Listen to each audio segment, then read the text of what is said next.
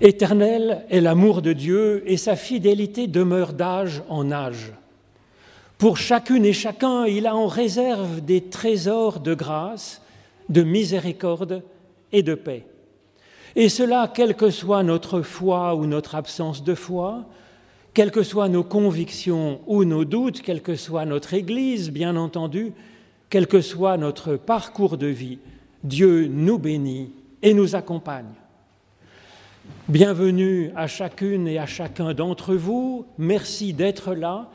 C'est une bénédiction de pouvoir se rassembler ainsi pour célébrer Dieu, notre source, et pour s'ouvrir à tout ce qu'il désire nous apporter aujourd'hui. Bienvenue tout particulièrement à Jade, magnifique, adorable, joyeuse, sociable petite fille qui va être baptisée aujourd'hui. Alors en son honneur, vous le voyez dans les livrets, si vous avez la chance d'en avoir eu un, il y a plein d'oiseaux que Souillon a mis pour, parce que Jade adore les oiseaux. Donc c'est aussi une façon de l'accueillir tout particulièrement elle-même. Bienvenue à Nikita et Cédric Hensch, ses parents qui ont demandé son baptême. Alors c'est un baptême dans un temple protestant, dans l'église protestante, mais c'est un baptême chrétien en fait, tout à fait reconnu par les catholiques comme les protestants, bien entendu, et sans réserve. Bienvenue à vous tous qui, les, qui entourez Jade, Nikita et Cédric, en, unis dans cet émerveillement que nous avons devant un être humain tout neuf qu'est Jade. Nous entrons dans la louange à Dieu avec le psaume 36. Éternel, ta bonté atteint jusqu'aux cieux et ta fidélité jusqu'aux nuages. Ta justice est comme les montagnes de Dieu, ton amour est profond comme les océans. Éternel, tu soutiens les humains et tout ce qui vit en ce monde. Combien est précieuse ta bonté, ô Dieu, mon Dieu. À l'ombre de tes ailes, tes enfants cherchent un refuge. Ils se rassasient de l'abondance de ta maison et tu les abreuves au torrent de tes délices. Auprès de toi est la source de la vie, par ta lumière nous voyons la lumière. Alors c'est maintenant ce psaume 36 que je vous propose de chanter, c'est page 60 de notre psautier, les trois strophes de ce psaume. Ô Seigneur, ta fidélité remplit les cieux et dépasse toute cime.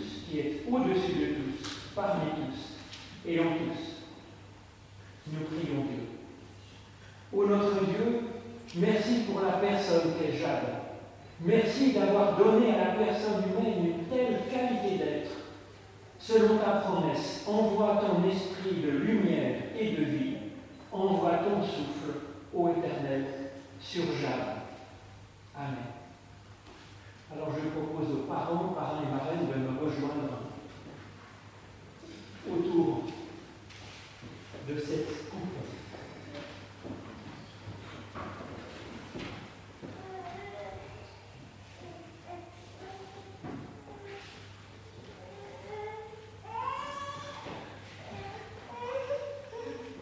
Jade,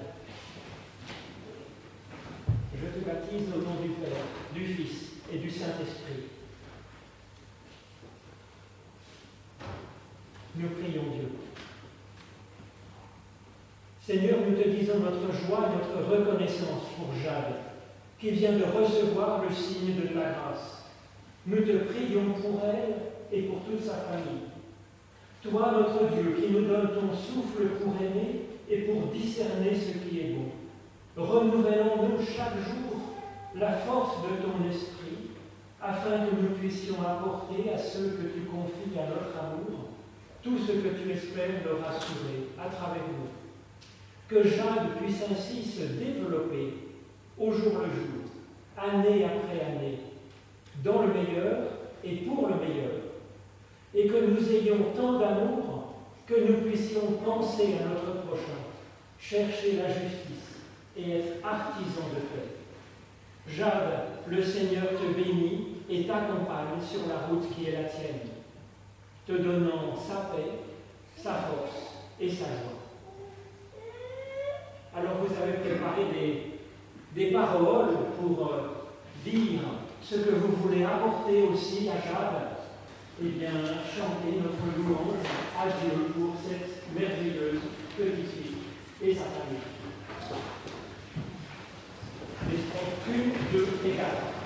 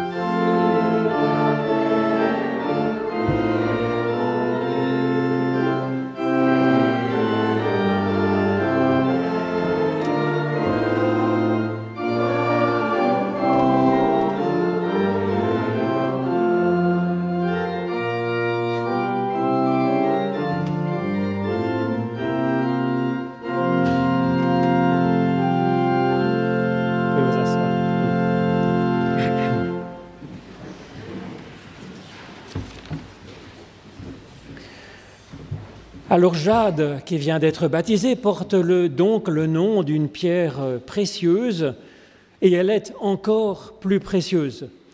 C'est ce que dit un texte curieux de la Bible finalement, qui nous dit l'espérance de Dieu pour l'être humain.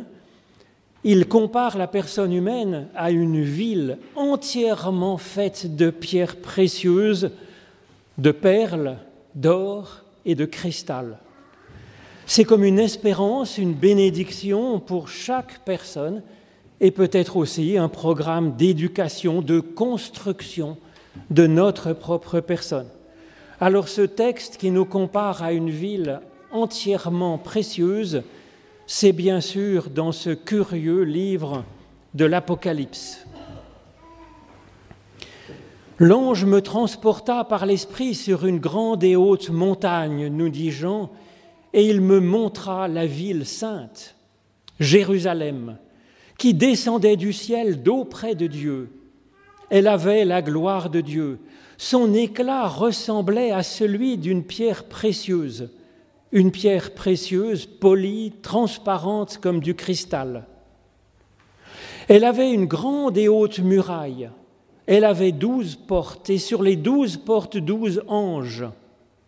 Le nom des douze tribus d'Israël y était inscrit. À l'est, trois portes. Au nord, trois portes. Au sud, trois portes. Et à l'ouest, trois portes. La muraille de la ville avait douze fondations. Elle portait les douze noms des douze apôtres de l'agneau.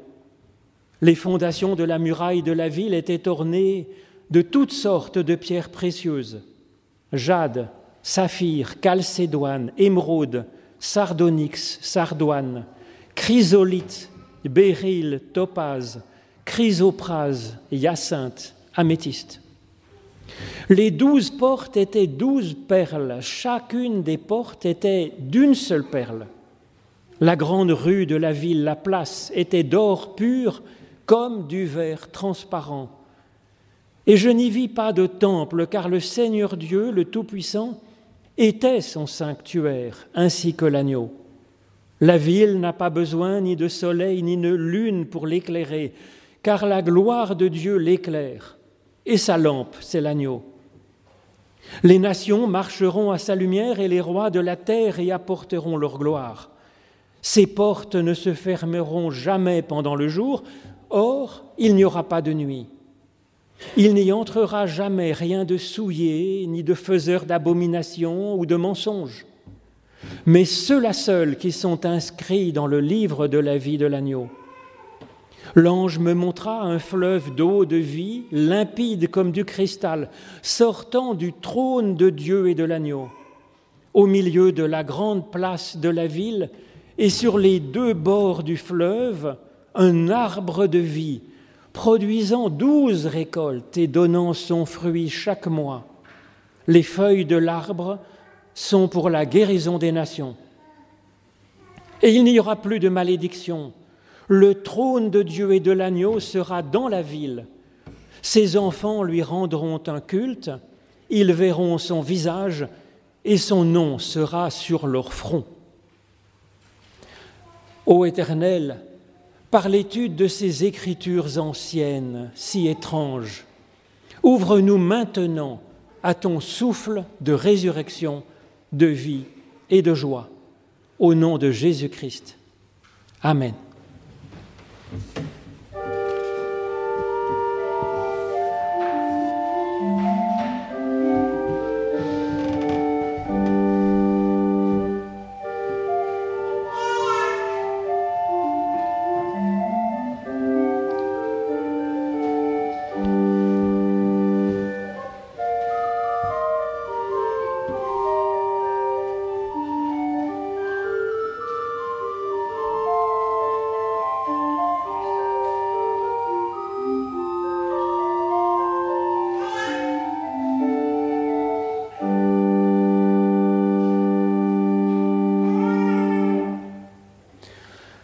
C'est assez utile, je pense, d'avoir une idée de ce que nous aimerions être, d'avoir ainsi un idéal, une visée. Parce que qu'on le veuille ou non, nous serons façonnés par la vision de l'humain que nous avons, l'idée de ce que c'est qu'une bonne personne. Qu'on le veuille ou non, nous serons façonnés par cela, par notre visée, alors plus ou moins rapidement, selon la place que nous apportons au travail sur nous-mêmes dans la vie quotidienne, mais de toute façon, nous serons façonnés par notre visée. Mieux vaut donc vraiment nous forger un idéal et savoir quel idéal nous nous donnons, c'est-à-dire ce que nous entendons par être une bonne personne. Élaborer notre propre idéal est le cœur même de notre liberté personnelle. Cela oriente et nourrit notre cheminement, notre développement, au lieu de nous laisser emporter comme une feuille morte par les tourbillons du vent. Cela nous invite à travailler à cela, pour nous-mêmes, pour notre couple, pour notre société, et aussi pour aider nos enfants à saisir la construction de leur propre visée. Dans cette page, qui est presque la dernière de la Bible, la conclusion, Jean nous offre quelques repères pour construire notre idéal.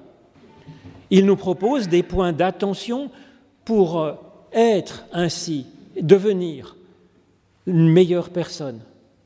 Il le fait en reprenant un genre littéraire assez surréaliste, c'est vrai, qui existait déjà à l'époque et qui existe encore maintenant, qu'on appellerait la, science fantasy, l'héroïque fantasy. Alors c'est vrai, c'est qu'une forme complexe, difficile à lire, mais elle a un avantage quand même, c'est qu'elle est propre à libérer notre propre imagination. Et c'est bien plus inspirant et libérant que ne le serait une liste de doctrines et de commandements. Donc avant de voir quelques traits de la visée que nous propose Jean, voyons comment il la présente d'abord. Juste avant ce passage, Dieu dit, C'est fait, je suis l'alpha et l'oméga, le commencement et la finalité. À celui qui a soif, je donnerai de la source de l'eau de la vie, gratuitement. Nous voyons ainsi que cette vision de Jean est une visée d'abord pour nous, une finalité, un point oméga, un point oméga qui est Dieu lui-même en fait, qui est le Christ. Et puis c'est une espérance pour notre futur ainsi. Et en même temps, nous dit Jean, c'est déjà fait. C'est déjà présent en chacune et chacun de nous. Et donc c'est en train d'advenir, comme cette ville qui descend du ciel auprès de chacun en ce monde, descend sur la terre. Nous avons donc là un idéal d'humain qui a été à discerner comme quelque chose de magnifique qui est déjà à l'intérieur de nous et qui se déploie, qui se déploie peut-être comme une fleur qui s'ouvre. La deuxième chose que l'on peut remarquer, c'est que cette qualité d'être nous vient du ciel, d'un point alpha, d'une source, comme il ajoute, une source qui vient arroser et féconder la magnifique personne, la magnifique nature qui est déjà la nôtre. Et donc finalement, cet idéal d'humain est une qualité à reconnaître et une dynamique de cette qualité qui est à vivre. C'est donc beaucoup plus simple qu'il n'y paraît. Nous n'avons pas à nous rendre divins nous-mêmes. Ce que nous propose Jean comme visée de l'humain, à la lumière du Christ, c'est cela. Alors il nous la présente, cette visée, comme une ville, une Jérusalem céleste. Jean aurait pu parler en termes philosophiques pour caractériser un bon idéal humain. Il préfère nous comparer à une ville. Et dans un sens, c'est concret parce que nous savons ce que c'est qu'une ville. C'est un endroit où nous vivons, où l'on rencontre d'autres personnes, où l'on commerce, où l'on un endroit où l'on s'amuse et où l'on travaille, un endroit où l'on peut être heureux et un endroit où on peut être isolé. Une ville, ça exprime les multiples facettes de notre existence, nos sentiments, nos émotions, nos idées, nos humeurs, nos souvenirs, nos blessures, nos temps de fête et nos soucis, notre travail, nos relations de famille. Et c'est tout cela, ce foisonnement d'humain qui est en nous, ces multiples facettes, qui est appelé saint. Saint, dans le langage de la Bible, ça veut dire que c'est que nous sommes aimés par Dieu, en particulier avec toutes ces facettes, et que Dieu nous appelle à rayonner à notre façon de bonnes choses pour le monde. Donc cette ville que nous sommes, Dieu l'appelle ici Jérusalem, ce qui signifie la source de la paix. Alors c'est assez paradoxal parce que la Jérusalem physique n'a jamais été source de paix durant ces 5000 ans d'histoire, ou 7000 ans d'histoire, c'est 5000 avant Jésus-Christ. Parce que Jérusalem est située au carrefour de trois continents, et donc ça n'a jamais été simple avec des invasions de gauche, de droite, de nord et du sud. Mais donc, il y a là une ironie qui nous appelle à être non pas la Jérusalem façonnée par David à par les armes, mais à être une Jérusalem céleste par le spirituel, par un cœur qui aime et qui nous donne d'être une magnifique version de nous-mêmes. Jérusalem n'est pas appelée seulement ici Jérusalem, mais Yerushalayim, avec une double paix, donc le duel de Shalom qui est Shalaim. Donc on nous appelle à être source d'une double paix, une source de paix, de réconciliation avec Dieu et une source de paix, de réconciliation avec les humains, avec ce monde. Alors comment est construite cette Jérusalem qui est figure de nous-mêmes? Jean nous dit que la ville a une haute, muraille, une grande muraille et douze portes. Alors une grande et haute muraille, c'est une force, c'est une défense, et douze portes, c'est une ouverture. Il est donc bon d'avoir les deux.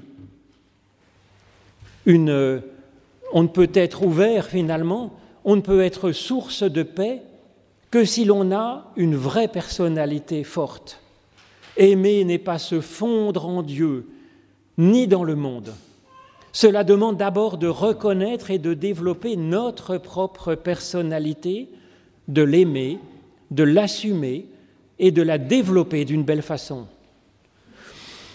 Cela demande d'abord de connaître et d'aimer notre propre personnalité alors nous pourrons nous ouvrir, alors nous pourrons sortir et visiter d'autres façons de voir dans le monde, alors nous pourrons nous laisser visiter par d'autres, alors nous pourrons compatir et nous pourrons échanger avec les autres sans nous perdre.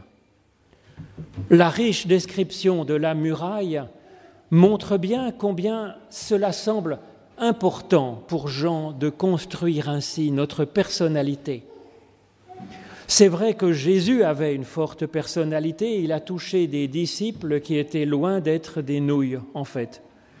Pour bâtir cette muraille, cela nous aide de nous savoir reconnus comme saints, a priori, c'est-à-dire d'être a priori aimés, respectés par Dieu, et puis aussi par quelques personnes qui sont dans notre entourage et qui espèrent en nous. Donc quelle chance quand un enfant est accueilli dans une bonne, vraie famille. La première muraille, la première fondation, nous dit Jean, c'est la jaspe. C'est ce que nous disent nos traductions, mais en fait, jaspe, ce terme est en réalité un terme général pour les pierres précieuses de diverses couleurs possibles, ça pourrait être une jade, effectivement, qui est soigneusement polie et devient ainsi brillante, même étincelante. Donc j'y vois une invitation première à travailler notre propre caractère, à affiner ce caractère brut, à mettre en valeur sa lumière propre, à la développer, notre personnalité pourra être ensuite bâtie avec des pierres de multiples couleurs sur cette première fondation. C'est la richesse de notre construction.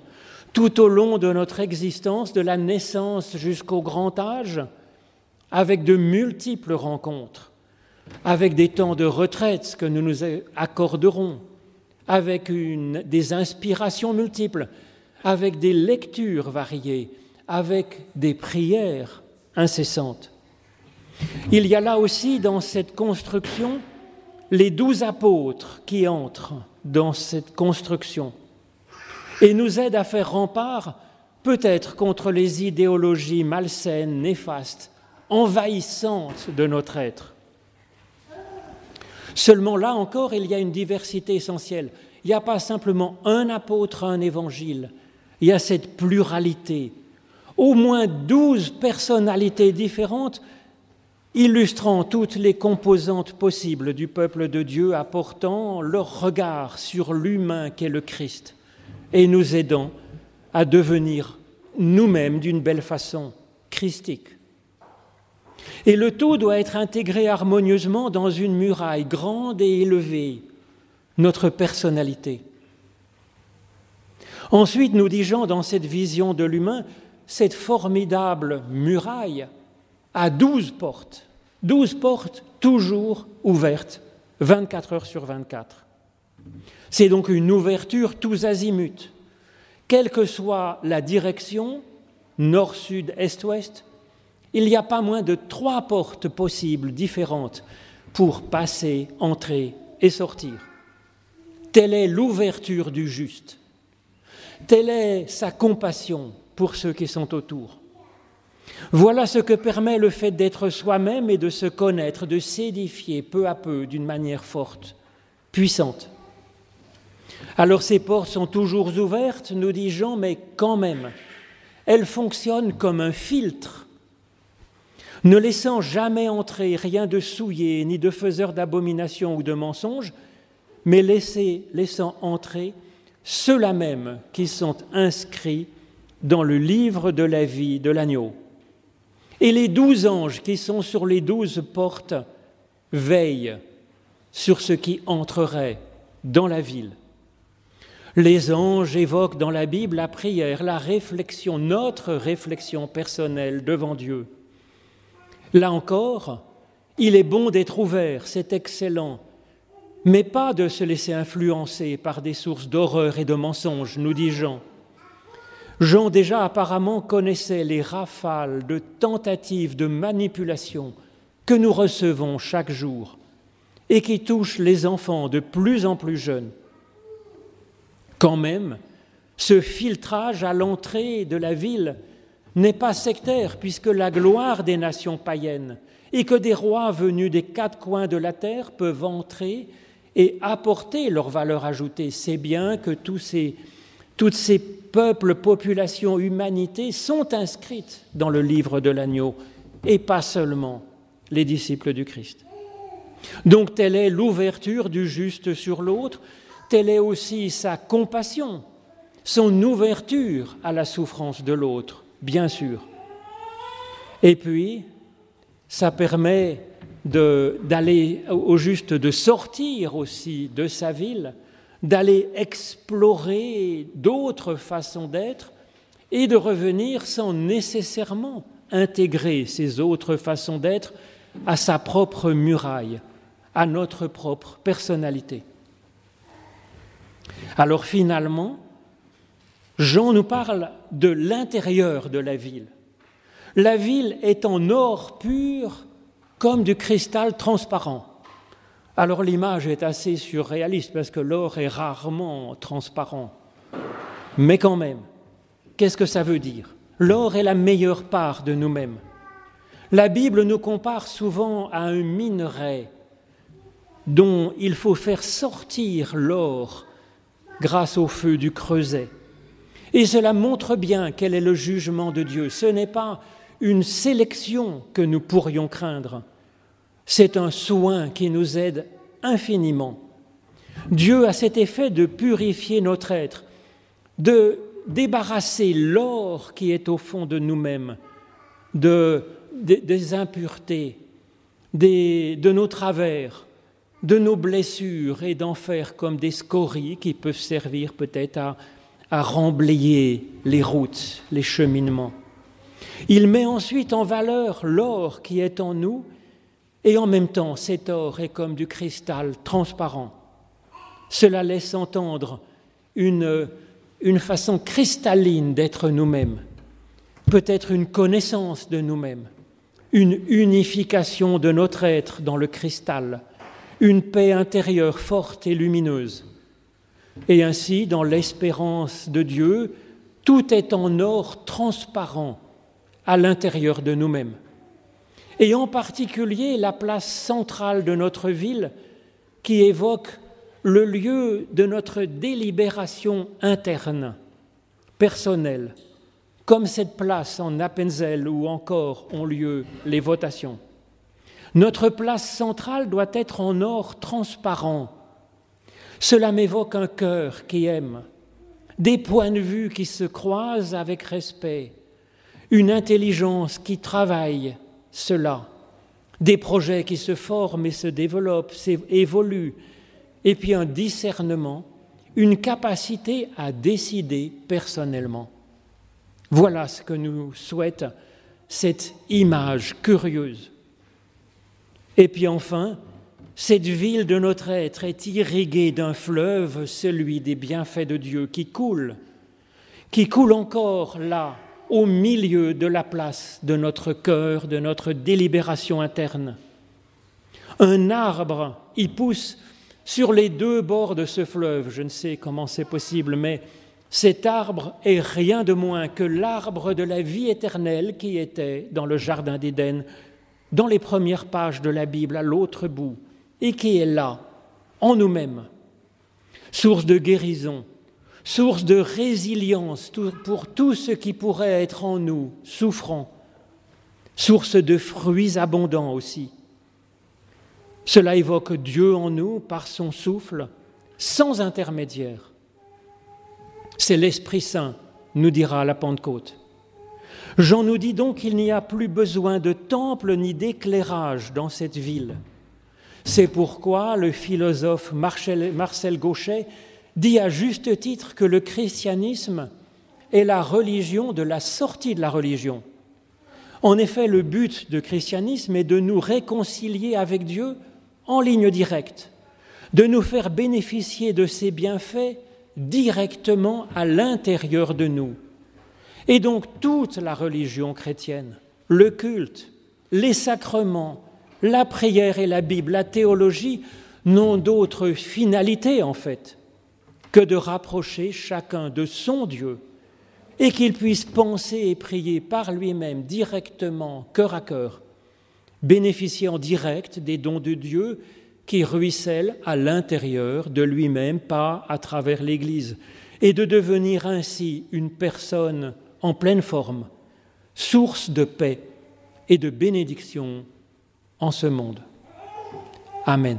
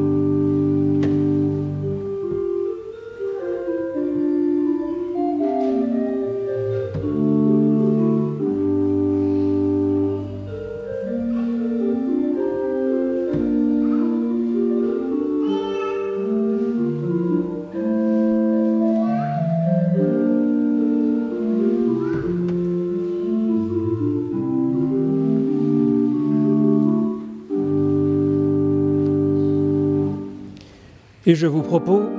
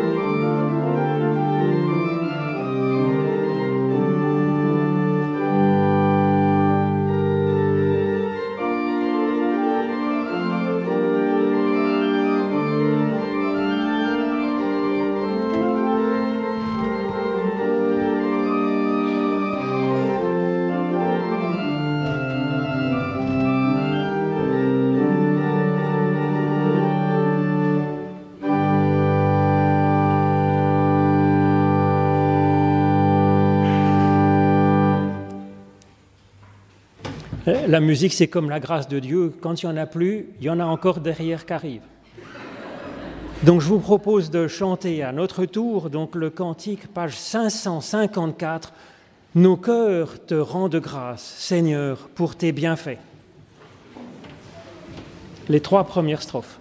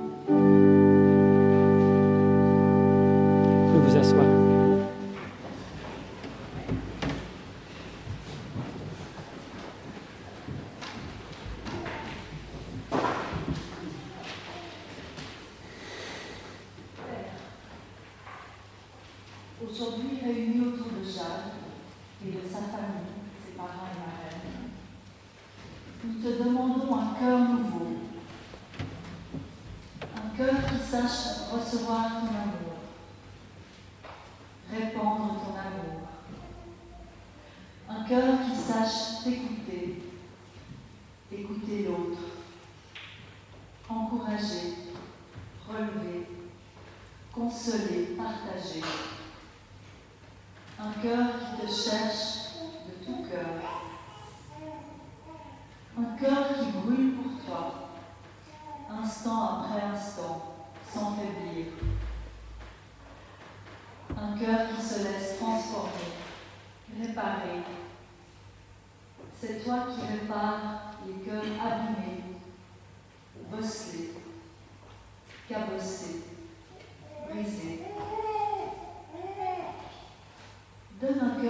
Se mettre à ton service.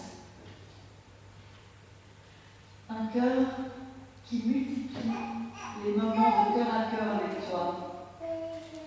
Dans nos journées parfois grises, dans nos routines. Donne-nous un cœur qui s'émerveille.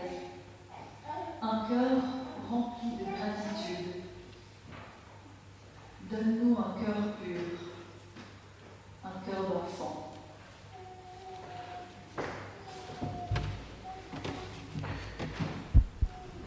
Et nous poursuivons avec cette prière que le Christ nous a confiée et qui fait de nous tous des frères et des sœurs, fils et filles du même Père, de la même Mère que nous avons dans les cieux.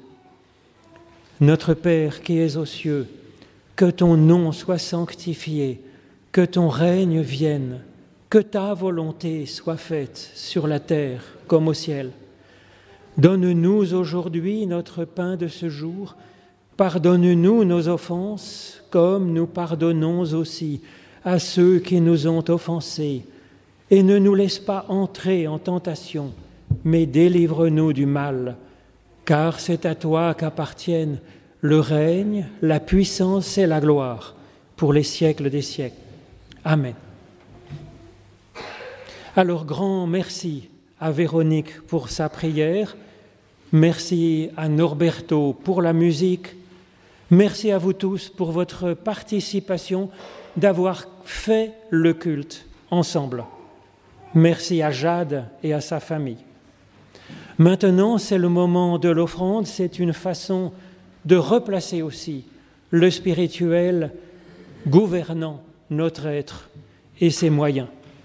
Pendant l'offrande, je vous propose de chanter le psaume 134, Bénissons Dieu le seul Seigneur, dont la mélodie est connue, me semble-t-il, des catholiques comme des protestants. Je vous, c'est page 148 dans notre psautier, le psaume 134, Bénissons Dieu, le seul Seigneur.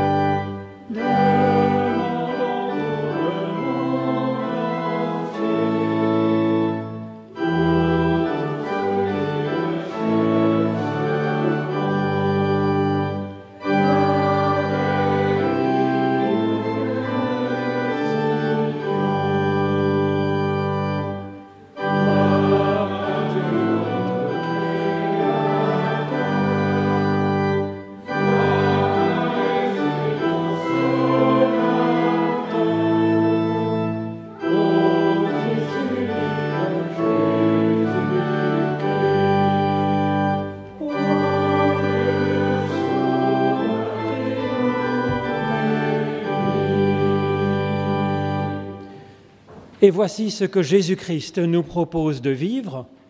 Écoute le Seigneur notre Dieu, c'est le seul Seigneur. Tu aimeras le Seigneur ton Dieu de tout ton cœur, de toute ton âme, de toute ta force. Et Jésus ajoute, tu l'aimeras avec intelligence.